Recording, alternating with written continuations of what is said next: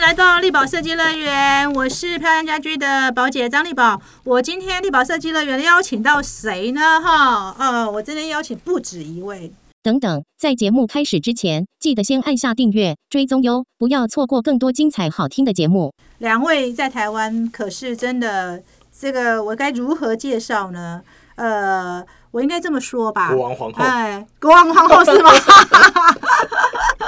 谁要当皇后？哦，没有没有没有没 有，对，就是在两位呢，我今天邀请的两位呢，其实在台湾专门做呃所谓的呃大陆叫酒店是哈，台湾叫旅店哈，也有叫做商旅，都有，我们有各式各样的名称哈。那最难最最特别的是这两位呢，其实呃有的还不止做台湾而已，还做到大陆，还做到很多地方的哈。那我今天邀请到谁呢？一个就是我们沉浸设计的袁世贤， Hello，宝姐好。哎，一个是台北基础设计的中心的黄怀德，哎，你好。哎，这个一个是创办人哦，一个是总执行设计师哈、是两位呢，其实尤其是我们若仪哈、黄怀德，最近我刚刚还在直问追问他，对，好、我们上面虽然写博士候选人，但他已经拿到博士了，哇我们黄博 士，大特 话。对不对？大家很好玩啊啊。对而对且对，我嗯觉得，我觉得若影很有趣。若影哈是一个就是哈在网在那个脸书上跟人人都很熟的人，你知道吗？这每一个人都会去那边按赞留言啊。其实呢，我有一次非常认真的问他说：“哎，你到底跟那些人见过面？”其实他非常少见，哦，对，是对个他外其其实根本就他是根本外就冷外冷内他内热的人。他根根本就不不不走不走踏江湖的，你知对道吗？根本就没有在江湖行动的人呢。深入对啊浅，出，真是的。然后我找他来设计师小区，还有人是抱持着来见来见那个来见那个巨星的巨星的感觉，就是有啊粉丝。来来相见的有啊感觉。我待会我要跟怀德要一下签名。因为网络上互动比较有效率，哦，真的吗？是是是怎样？有效率就是相见不所以如省不掉一见些吗？省掉一些交通费、交通往返的时哎间，。这个算的，这个就是一个很好的成本概念。是网络上是不需要成本的。对，不需要对交通费对。对对对，真的对，其实我为什么找他们两个来呢？哈，因为我觉得他们两个呢，呃，其实黄怀德之前若雨曾经，我我记得我曾经开过一一系列课是讲上空设计的哈。对那那时候我找找他来上课的原因，是因为我觉得说，嗯，我一直觉得，嗯，很多设计师哈，在做设计商空的时候都有个毛病，嗯你们的训练的问题，我觉得你们的训练哦，真的我要好好说一下，嗯我可以这样批评客可以人。可以可以可以可以可以可以。哦，我觉得室内设计师的训练哦，就永远就是停留在设计，有没有？嗯可是商业空间不是啊，商业空间人家老板找你们来，又不是叫你们花钱的，明明就是叫你们来帮他们赚钱的。对但是我觉得重点很多设计师都是来帮老板花钱的。嗯对哎，都很少想到这个品牌的问题啊、等等的。但是呢，呃，我觉得两位不太一样。两位在做设计的时候，商业空间哈，虽然我们这次主题是讲酒店设计哈，嗯就是我们的呃所谓的旅店设计，嗯但我知道你们都非常重视品牌这件事情。哎，这我可以补充哦，因为怀德其实在我没有认识他的时候，他在我心中也是如神的存在。这个不是神经病的存在， 没有啦，这个真的，我讲真的，因为这个我好像还没跟我爸没跟怀德讲过。我跟怀德熟也是应该这几年的事情。啊嗯嗯，那其实我们其实怀德，我最早认识他的时候是他们公司有做了大陆的品牌。那你也知道，宝姐也知道，我之前都在大陆，嗯对其实我做的很多那种所谓的商务型旅馆，其实是出自他们的手。那当时我就我觉得我在住，呃，我我印象比较深刻应该是雅朵。啊对嗯 OK，那雅朵这个品牌，因为刚刚宝姐谈到呃，对于品牌旅馆品牌，嗯因为雅朵其实在中国大陆它算是后来有所谓的更新过的一个状态。嗯，那后来它变得比较年轻化，嗯，然后变得有设计的一个状态。那我们去住雅朵的时候，我就发现，哎、这个品牌就会变成我会去选择的一个出差的一个首选。嗯，那后来我才知道，原来是台湾的设计师就是怀德做的。哦，那我其实就对这个品牌留下很深的印象，是说一个台湾设计师可以把中国的本应该算是本土品牌吧，中国本土，嗯，对它本土品牌，然后可以在中国的市场翻天覆地去搅出一个新局面。我是觉得这个设计师的状态是真的蛮厉害，所以我不是说。把它当神经病一样存在，是真的。在那个时候，其实我是觉是得像神一样存在。对，真的，我觉得，因为哦你我下当次时要住，我可以帮你打折，麻烦下次也帮我们一下，我铺陈那么帮久哦你打，开 VIP 我铺通陈道，这么久了，铺陈啊真那的么久，就是弄了这五分钟，真的，早那我说可以嘛。吗？我可以吗？可以我当可以然可以真的可以在哎那花莲那边的可不可以？花莲那边我还没有讲完嘞。哦花莲那边还可以可以可以可以继续吗？可以可以可以可以继续吗？我们可以再加一咖吗对？对，所以这个东西，我现在你要知道我讲的目的，有时候就是要有些状态。哦可以可以，待会后我台知道你处的理铺神经什 是么？是是是是，没有啦。不过宝姐说真的，因为怀德他们其实做旅馆，他们公司比我们公司更早接触旅馆。嗯那我其实也从他们身上，我必须说很诚实地讲，在大陆那个雅朵，让我觉得对品牌这件事情有所想象，嗯说哦，原来。其实是可以被这样被操作的。好，那卡对待会就拿给我，就这样子。可以，我可以把直接把我会员编号给你。可以，可以，可以，可给给我也要，我也要。对对 对对对我我比较好奇是肉眼，你们为什么呢？因为呃，我我很想了解说，你们为什么会从一开始在做旅店的时候就会加入你们的品牌概念？是因为你我知道他们家就是一门，我刚才讲一门忠烈，一门真忠的烈，真的太好会爱读念书书了哦，太会念书了，什么台大 EMBA 啊，念到建筑博士啊，EMBA 什么都念啊，是因为这样的背景吗？你们你们开始做设计的时候是怎么样去思考到品牌的？应该是说不得不这样思考啦。嗯，因为像早期我们呃，我们做在台湾做很多，比如说像一些中小型的一些商业空间，嗯，是包含百货公司，包含包含一些餐饮等等。然后有些时候你会不小心，比如说哎，隔了几年之后，你会去拆掉自己以前设计的店，哦，我了有解一。种那是什么感觉？就是自己的 baby 生完之后没有被好好养，对，然后就被踹到路边那种感觉，嗯哇，对，就拆走了，心痛心是痛，对不对？对就一定会有这种经验嘛。会蛮常，我做商空蛮常遇到对这种。对对，那你就会发现说，哎、那为什么他们做不起来？对，呃，原因是什么？嗯，对你就会去去比一定较不是设计不好嘛？对，你会比比较多去思考这东西。因为风格上面也也在当下也是很时尚的东西啊。嗯那到底它是什么出了问题？它也花了很多钱啊，是对，那地点也还不错啊，嗯哼，对啊，那到底是什么原因？嗯，那后来我们发现，就是说在在品牌沟通这一块，对，相对比较弱。嗯就是说，以经营者的角度来看的话，是这个块相对比较弱一点。他们就觉得说，好像店开了，好像就是赚钱是是必然的天经地义的，天经地义的，必然对的，。哦，然后找设计师来，就是说啊，你就是帮我弄的，就是很很棒，很很炫，很怎么样？嗯对。可是通常这种很棒、很炫，后面都是灾难啊是坦白讲都是灾难。那我们自己有也有这样的经验过，比如说我们刚才讲说我们拆掉自己的东西，嗯，你会发现，哎，当初比如说它设计是这个这个形状，后来你再去拆它的时候，它形状后来被被改被过改了，变哦了。对，嗯可能被贴了什么东西防撞的啦，嗯，哦，懂。然懂后颜懂色懂改懂了啊，懂是什么懂什么懂懂对，懂或者是说，哎，上面忽然间本来是这个这个架子本来是卖什么的，突然间，比如假设原本是花店，嗯突然间卖凤梨酥 啦，哇， 对不对？对，有一种又有一种另外一种感觉，就是会有那种就是时空错乱的那种感觉，嗯就是诶为什么在这个地方，你当初隔了几年之后去拆它之后，你会发现会是这种状况。是那你就要去思，就要去问自己说，哎、那当初为什么这些事情会发生？比嗯如说啊啊，维护的问题，那个成本投入的问题， 这也是一个反思的过程。对不对？对，那你就要变成说，你把这个反思的过程，去当做你下一个新的案子的的论述，没错，的起点，嗯对对，去去，不管是说去教育对方也好，去教育消费者也好，或者说我们自己反省也好，是对，去当做一个这样的一个一个比较良性的循环了。你不能都是在恶性循环下去嘛。没错。对，那当你有了这样的话语权之后，你会发现说，诶很多东西，呃，所谓的设计师被尊重这件事情，才慢慢慢慢有可能。嗯，嗯对，不然你就会发现说，啊，为什么他不尊重我？对到底原因是什么？为自什己么要他先做到了。对啊？为什么他一下就把你设计改掉了？对，嗯到底原因是什么？哎，可是你们做了多久才有这个意思啊？因为其实我知道你们的训练，其实，在你们过去，你们设计教育其实是没有这一块的哦。没有这一你们块是多久？你是做多久，你才有意识到说，嗯，你的角度要开始调整，不再只是停留在就是说考虑好看不好看这件事情。倒不是多久的问题耶，应该是说那个时候的时空背景，比如说呃，刚好那个呃那个时候的条件，哎，某一些商业空间它发展得特别快，嗯，对，那我们又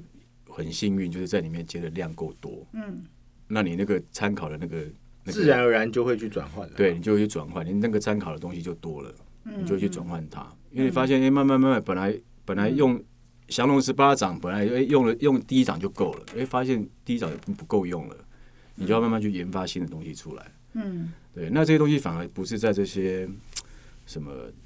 颜色啊、材质啊，反而不是在这种风格上面的东西，反而是在你一开始切跟这个业主在沟通，你切入的点是什么？嗯嗯，反而是在这些东西。嗯，那你说现在，比如说这样的模式 run 下来，当然也有好的，那也有不好的。对，那不好的状况会会是什么？我们自己要再去重新再去反思，嗯就是诶为什么这个语言他已经听不进去了？嗯你就变成说你要再转换，嗯。对啊嗯嗯，哎、可是我觉得你们俩蛮有趣的。你们俩其实还有个共同背景，其实你们都是从台台湾做到大陆，再从大陆做回来的。嗯嗯嗯嗯，好，是那你们是怎么看待台湾跟大陆的业主呢？你觉得有什么不同？ OK，这个部分我刚补充到那个宝姐问的，就是我的状态从品牌的概念，我我跟怀德某些经验是类似的，你可们是俩我的一些可是我觉得类似我更多的训练是在，因为我在做建筑师事务所的工作，其实我们服务的客户大部分都是台湾中小企业的业主，嗯那你知道中小企业的业主到了中国大陆之后，它其实会被放大的很大，嗯，而且它会在呃它的事业里面是一个转类点。嗯，那通常我那时候遇到的业主，他都会希望他的产品、他的品牌，甚至他的 office 或者他的工厂是在跟他的客户沟通。因为我印象很深刻，我做了很多，我做了木皮的工厂，我做了 lighting 的工厂，然后尤其那个 lighting 的工厂老板，他常常都在想他的产品怎么跟他的客户沟通。嗯，其实在这个过程中会影响到哦，原来我应该要做这样的事情，也就是说，当我的建筑设计可能是在跟他的客户沟通。嗯，那我觉得那个有点潜移默化，让我理理解到说，某种状态我应该是要让我的业主能够去顺利的把他的产品跟对外沟通之外，也可以赚到钱。所以我觉得那是在我在大陆时候，我在建筑师事务所工作的时候开始累积到的。所以我后来做到商业空间的时候，我就觉得说，为什么要去设计一个让业主花钱又赚不了钱的状态？我常常跟我的同事讲说，当业主给你这个案子做的时候，你不要先想你到底要做多炫，在多炫之前，你能不能让你的业主的品牌去跟他的客户沟通，或者让他可以赚到钱？一个你可以让业主赚钱的设计师，业主绝对也会让你赚钱，这是我自己的法则啦。哦、那、那刚刚宝姐再回到刚刚讲那个，就是这个我先讲一下，让怀德说，就是台湾跟大陆业主有没有不同？我觉得，当然，台湾的业主其实，在某种程度上，他的水准是高的，嗯可是他的实验性不足。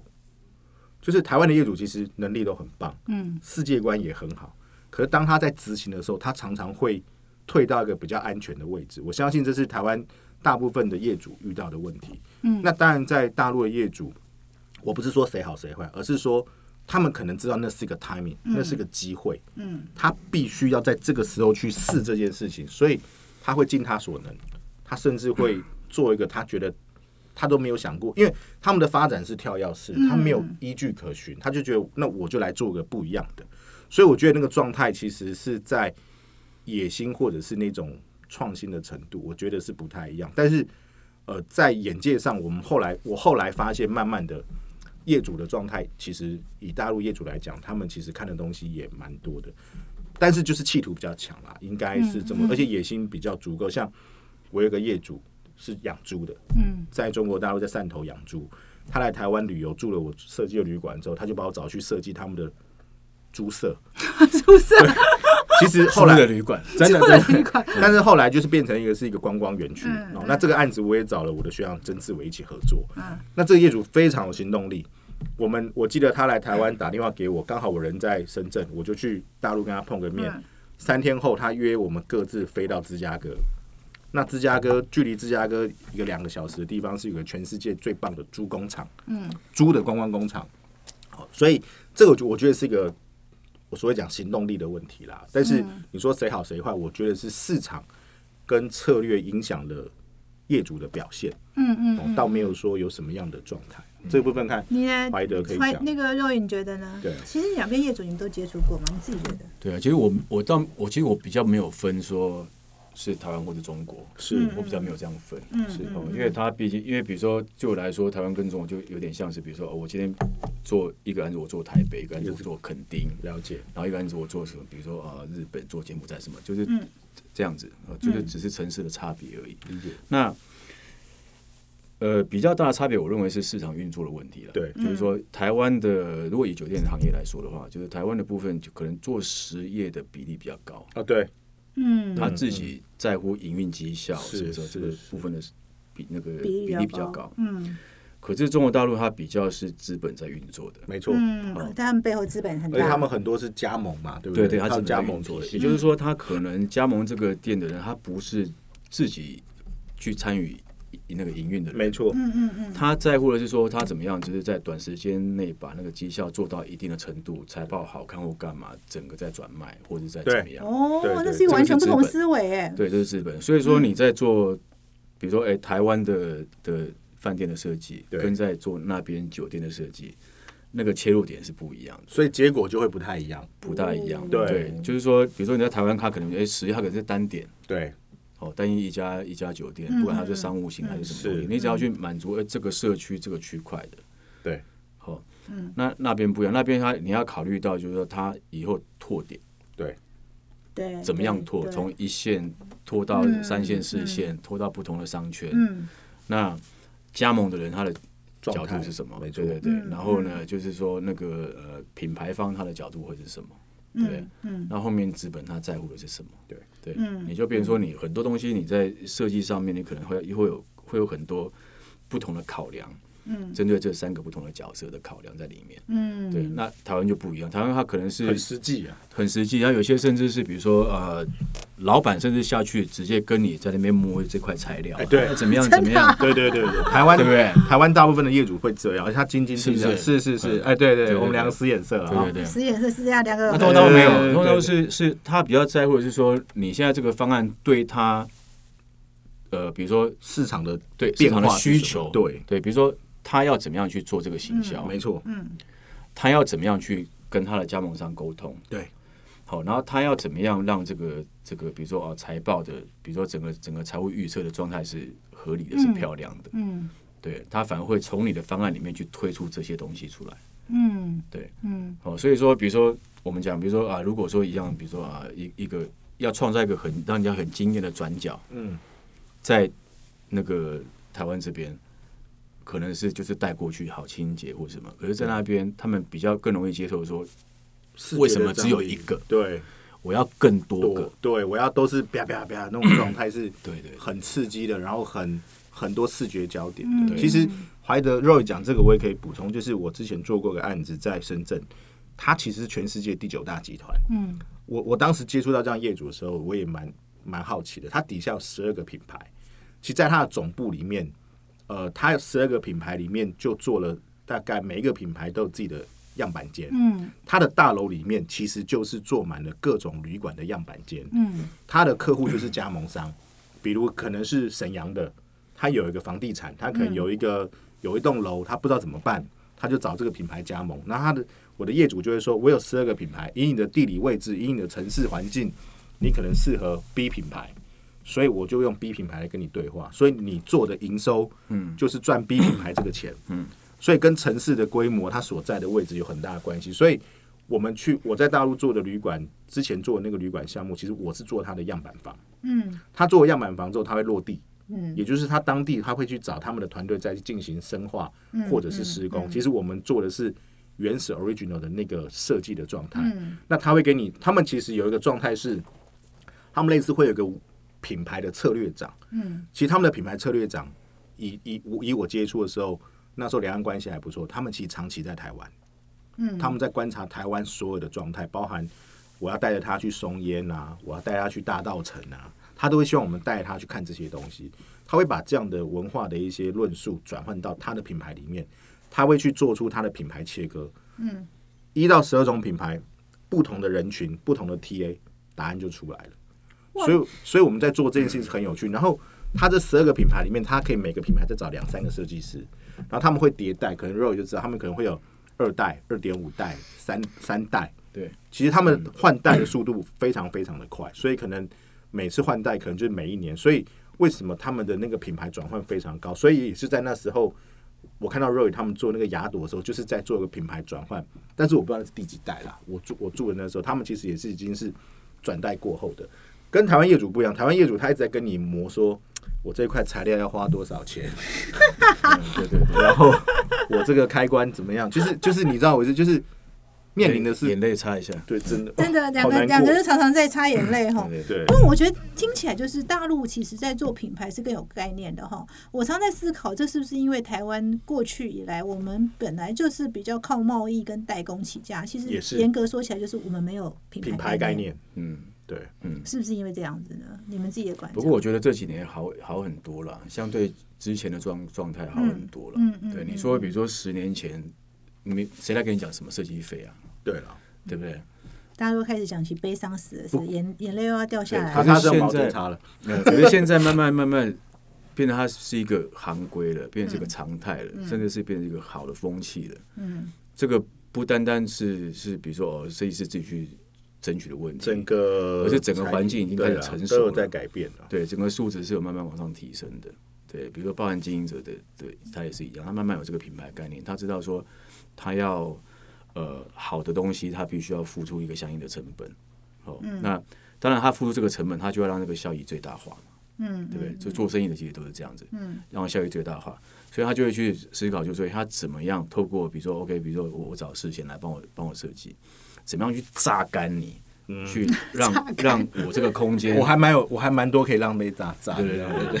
对，让我这个空间或者是怎么样，它更有更有效果，嗯是它更有故事性，更有什么什么什么什么，嗯对，他可能就是拼命从你身上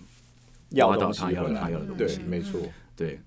他付了设计费没有错，对，嗯可是他过去他不知道要挖你什么啊，对不对？嗯他现在比较他现在比较嗯知道他现在知道哦了，那就听起是来那就是他有那个品牌概念了。哦，因为有品牌，因为是对二代吧，我觉得是不是因为对有而且有关系？通常是这样，就是说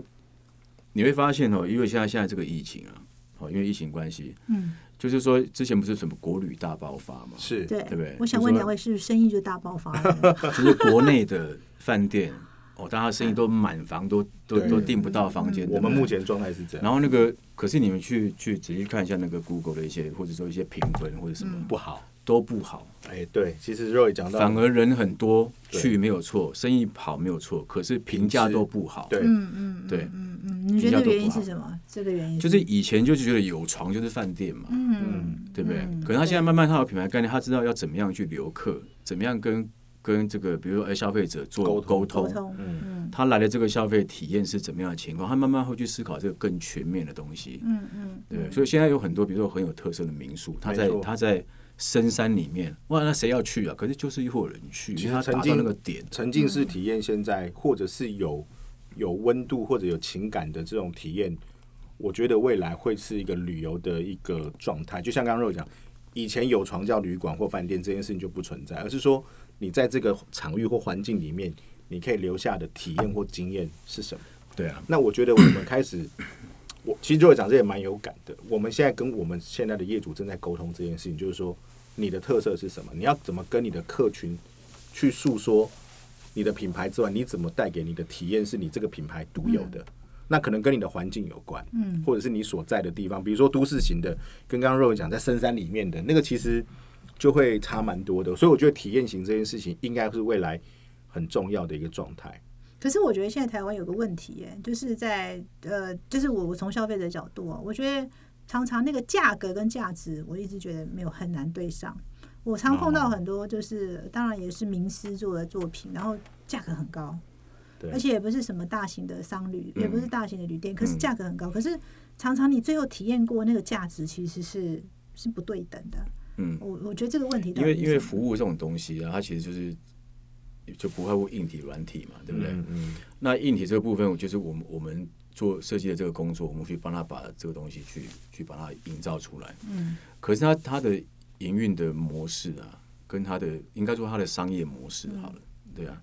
呃，我我觉得可能硬体上去了，可是他的软体这个东西还没有还没有跟上来，嗯对，还没有跟上来。比如说，比如说呃，以前那个呃订房的，就是去 check in 的方式，它一定会有个传统柜台嘛，嗯对不对？那传统柜台你就必须要人跟人之间要接触。那当你这个它本身这个教育训练或者什么它的等等的方式不对的话，它很容易让人家让让留下负评嘛，没错，对不对？比如我要去要个热水，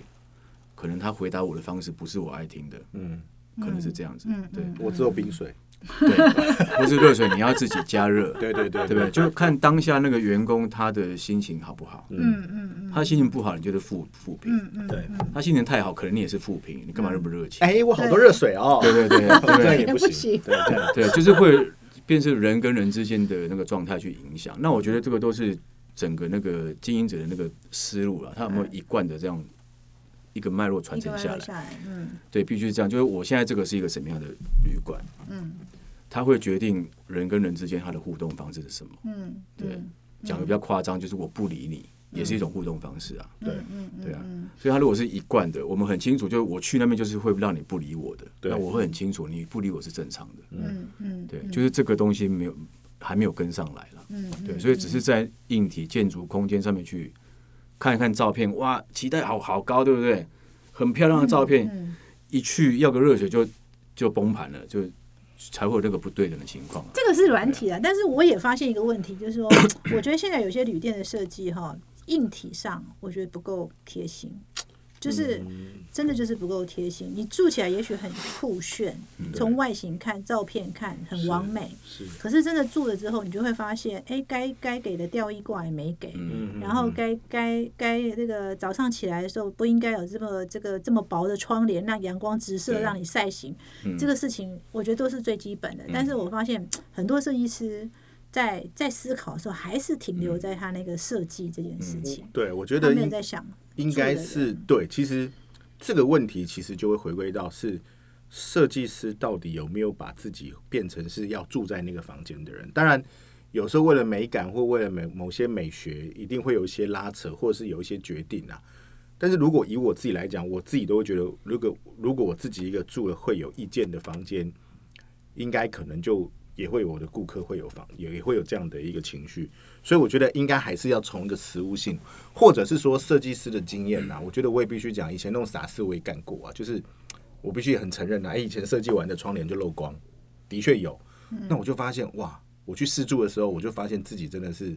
不行，为什么就就漏光了？嗯那但是那个其实是透过设计的实践去去改变自己说哦，你其实应该要考虑的更细节。我觉得这个是也是我们再去想的一个目标跟状态啦，因为其实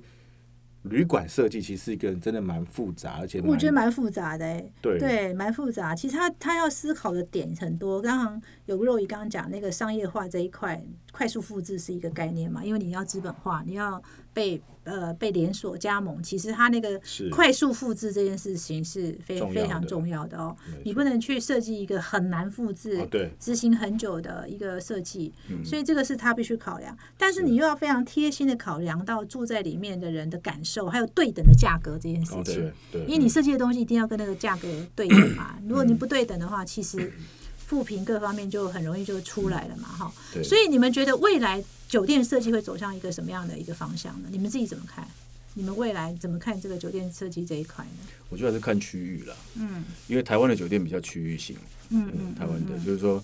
呃，如果是商务型的，你会发现大概就是那那个那个那个样子那个样子了。哦如果它是商务型的，它要的是便捷，哦，要的是比如说服务或者等等，就大概是那个样子。它的空间就是安全，嗯好维护，对不对对？那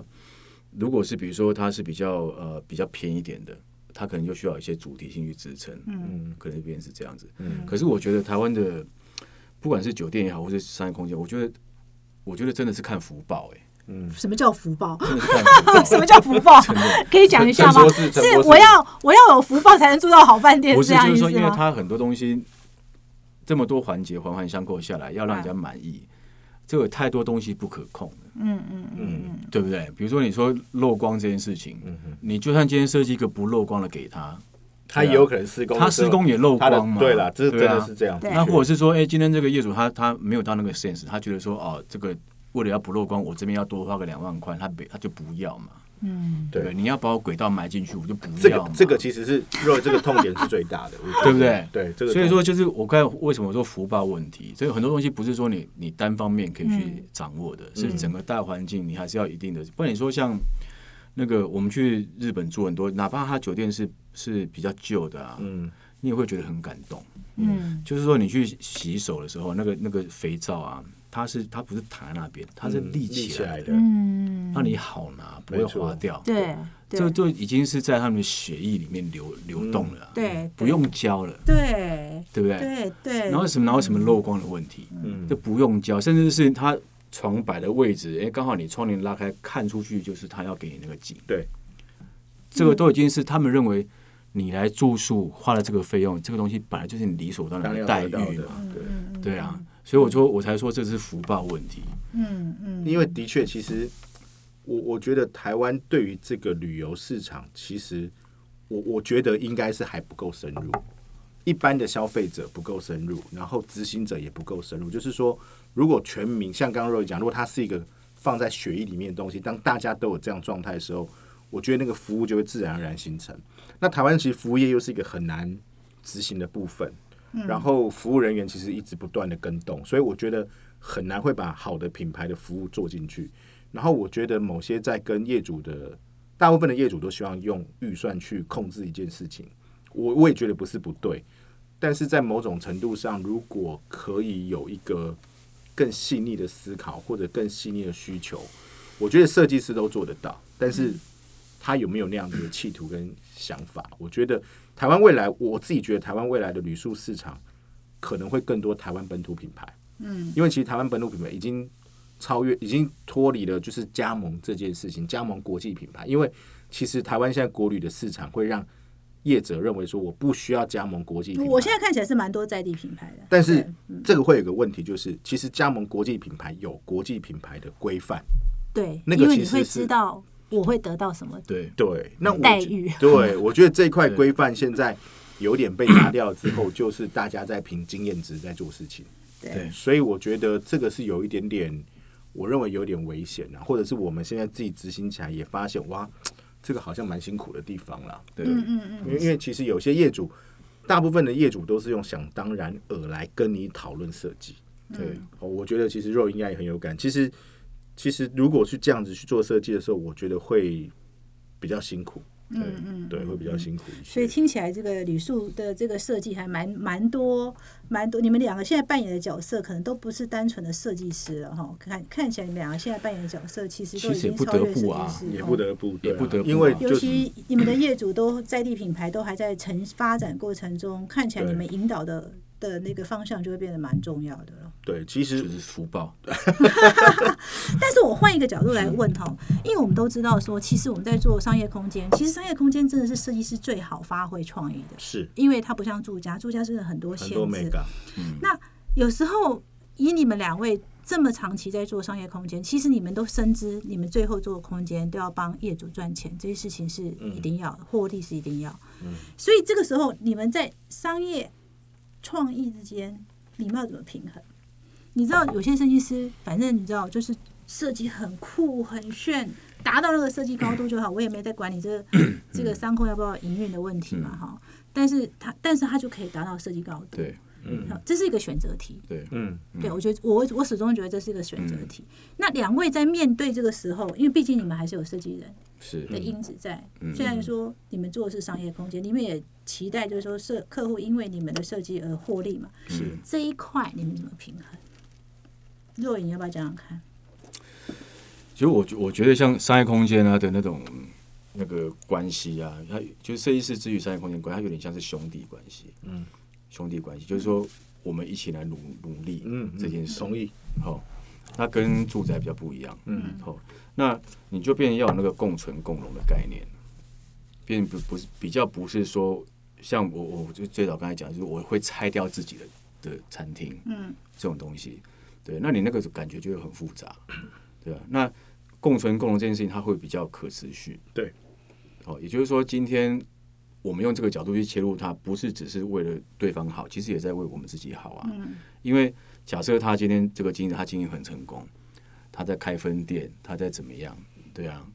对我们来说，它都是一个一个对我们的我们的产业来说，都是一个很好的发展，机会也变多。对对，那如果你今天做一间倒一间，对，没错，你拍下很多很漂亮的照片了，哦，你也拿拿到很很很棒的奖了，哦，网络上大家好棒好棒，以贵好美什么这种东西，对不对？收下我的膝盖，对对对对对，你常收我的膝盖，啊对对对对对，其实这种东西，它最后你你仔细去思考这件事情，就是它它背后到底有什么意义？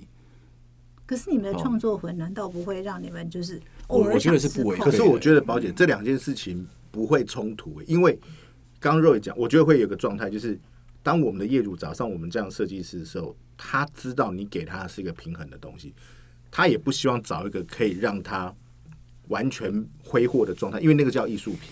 其实业主都知道他今天在谈谈的是一个生意，还是他在买一个艺术品。而且当如果刚若也讲的，我也很同意是。我们一开始的时候就有那样子的架构跟逻辑观的时候，你大概不会跑偏。那我觉得设计好像也不是一个完全是一个非得是一个不可控，或者是完全没有限制才可以做出一个很好的设计。我自己这样觉得，就是如果你在框框里面，你可以做出一个不错的作品，其实它也是一个设计的策略跟过程，它也是一个成果。那你说你可不可以让自己完全放空掉这一块，去做一个全然的就设是计？左手要打右手，不可 以的，不可以的。对， 那那其实其实其实我觉得我我我觉得那个真的是有点不违背，然后就会比较像若 o 讲，我常常跟我的客户是在共同解决一个问题。那我们在讨论的时候，其实就是共存共荣，就是哎、你好，你好我马后啊，我短喊立马短喊，我觉得有点这个状，有真点这的个都状两况位。都没有失控过吗？就有没有欲望失控的那个欲望呢？应该是说哦，我 我们会去，通常你去测试一个设计师他们他够不够成熟，哦，你要问他一个问题就好，就是你认为设计可以掌握度可以百分之多少？嗯，一个设计案，嗯，对他如果回答比如说百分之十啊、百分之二十啊、百分之三十，这个都是比较不成熟的设计师，因为理论上就是百分之百，嗯，因为一个设计案它要成立之前，它之所以是一个设计案，是因为它有限制，对，对不对？它有房子大小的限制，它有预算的限制，它有时，它有比如说免租期的限制，或者什么这种、嗯嗯嗯这些综合考虑之后，才会去支撑这个设计案是立案的，它叫一个设计案，嗯，对不对？应该是这样。所等以于说是已经把这些因素都考虑考虑进进来来之后，你的发挥已经是百分之百啊，嗯对不对？就是说，你今天比如说，假设免租期只有一个礼拜，嗯你就是只有一个礼拜的时间做设计，包含把它长出来，嗯，对。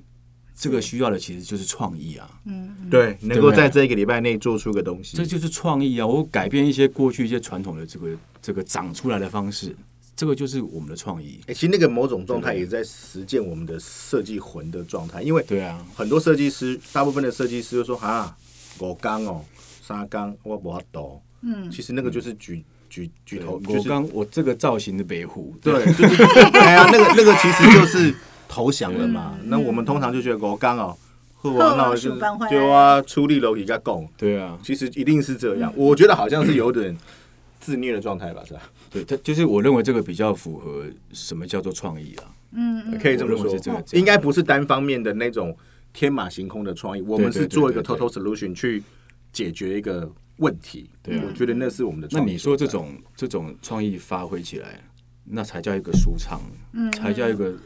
哇爽塞，我快。们终于知道了对，为什么业主会这爱这两这两位设计师，为为什么这么喜欢找台北基础设计中心，然后我又这么喜嗯他欢都是陈先找进。事先，事不先要没这空样才子会找到人。最 好别这是样别不要这这样样哦。我的业主说都是因为你这先拒绝他真，而的真且的真的，我都知道，我都知道，我知道。对对对不管你们俩做什么，你只要记得哈卡是是金卡大家对都要有都要对就对对了哈，是是是只要谨记这一点，记得保姐要金卡就好了对对哈对。我们今天非常谢谢两位，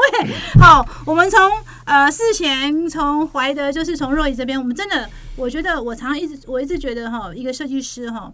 真的，呃，设计魂当然是蛮重要。可是，就像我非常赞成若仪刚刚讲的说所有的设计它是应该是有条件，它绝对不是无条件。没错怎。么样在这个有条件之下去做创意哦？就刚刚事前讲的五天，那你五天就是要发挥创意去完成，而不是在讲说哈我刚哦，对不是。其实这个时候其实更需要设计师的创意哦。我想做一个好的设计师，呃，不能只有设计魂。我没想错怎么去顾及呃业主的经营需求，跟怎么帮助用你的设计帮业主赚钱，我想才是最终目标。我们今天再次谢谢两位，谢谢谢谢宝姐，谢谢谢，谢谢谢。